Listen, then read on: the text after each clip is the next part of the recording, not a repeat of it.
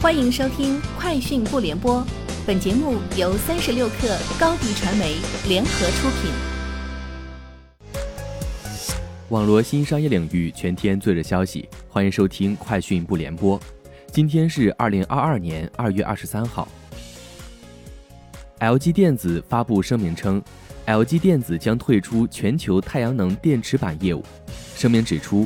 这一决定于二月二十二号在韩国由 LG 董事会批准，是在全面审查材料物流成本增加以及严重供应限制对太阳能业务的影响之后做出的。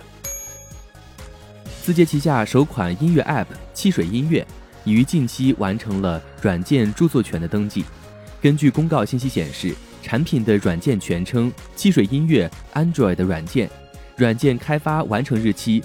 二零二二年二月十四号，著作权人为北京微波世界科技有限公司，该公司为抖音背后的运营主体。汽水音乐 App 的 logo 已经设计完成，目前暂时有两种 logo。知情人士透露，在汽水音乐 App 最终发布时，平台会在两个之中确定一种作为汽水音乐的产品 logo。三十六氪获悉，珠江啤酒发布公告称。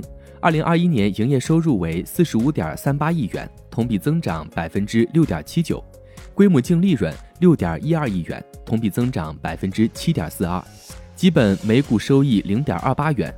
公司二零二一年实现啤酒销量一百二十七点六三万吨，同比增长百分之六点四一。腾讯云近日携手信通院联合发布超低延时直播白皮书，白皮书指出。二零二一年初，以腾讯云为主的一些云厂商，通过对开放的 Web RTC 技术优化，同时融合边缘计算等全新的资源升级，对传统的 CDN 技术架构进行优化改造，最终演化出来的超低延时直播技术，填补了传统直播 CDN 和实时音视频产品服务的不足，将传统直播延时降低百分之九十以上。据报道。传闻已久的苹果 AR 头显距离推出已越来越近。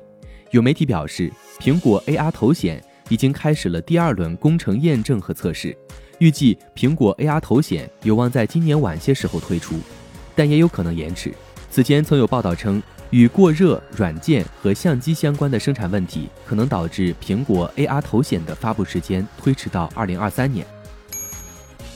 从上海企事业单位环境信息公开平台获悉，特斯拉在二月二十二号公布了特斯拉超级工厂项目一期第一阶段零部件生产工艺提升项目的环评报告。特斯拉在报告中表示，该项目主要是为了满足企业出口需求而提升零部件的生产能力。特斯拉计划通过增加生产车间、增加工人数量、提高设备开动率等方法，提高零部件产能。Netflix 推出了一个名为 Fast Loves 功能，它相当于 TikTok 版搞笑视频 Feed。搞笑视频从 Netflix 剧集、电影、动画剪辑而来。现在 Netflix 准备将 Fast Loves 推向电视平台。最开始时，电视版 Fast Loves 只会向英语国家的订阅者开放，包括英国、加拿大、美国、爱尔兰、澳大利亚、新西兰。启用之后，用户会在主页底部找到 Fast Loves。以上就是今天节目的全部内容，明天见。